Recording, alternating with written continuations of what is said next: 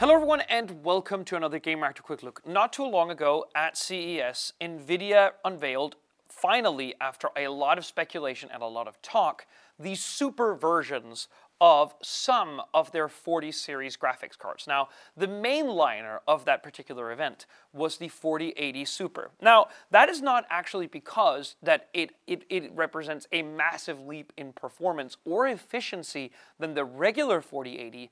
No, it's actually because that NVIDIA seems to, and NVIDIA is, a, is, can be a hard company to understand sometimes, but they really do seem to have listened to player feedback over the last couple of years, and they have lowered the MSRP of the Founders Edition version of this card with a lot. That means that this is around 200 euros cheaper, at least as an introductory price, next to the price that was currently introduced and is now still the active price point for the regular RTX 4080.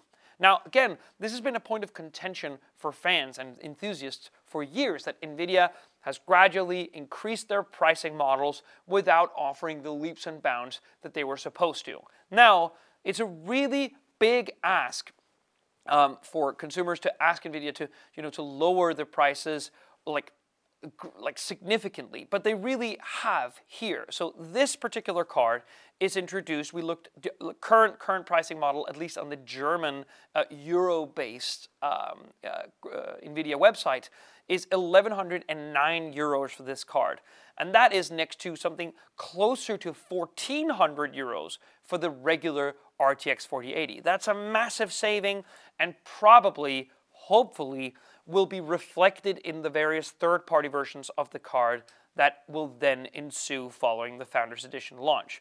So the thing is, that is the headlining thing. That is the price drop.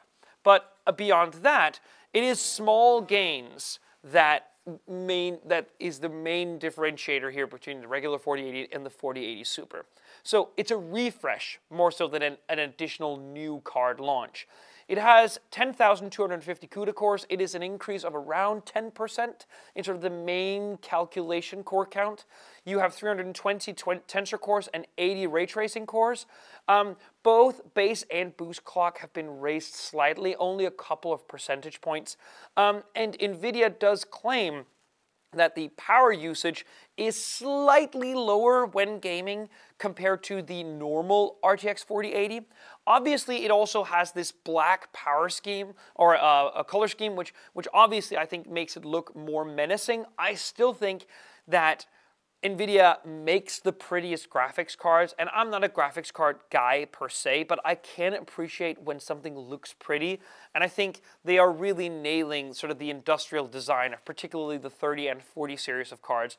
It does look prettier and more premium inside your rig than I would say an MSI card or a Gigabyte card or something of that ilk looks like. Um, it still uses the newest DLSS 3.5 version, so that means that it has super resolution upscaling, ray reconstruction, and frame generation. It's all in here. And as I said, slight core count increases, slight base and boost clock increases, and a slight decrease in power consumption when the card is pushed. Um, but then again, it is introduced at around 1100 euros, maybe a little bit more than that which does mean that hopefully more people will get around to upgrading it. How availability is going to affect that and how third parties will get in on this game, that remains to be seen. We'll review this very soon. Thank you so much for watching. See you on the next one.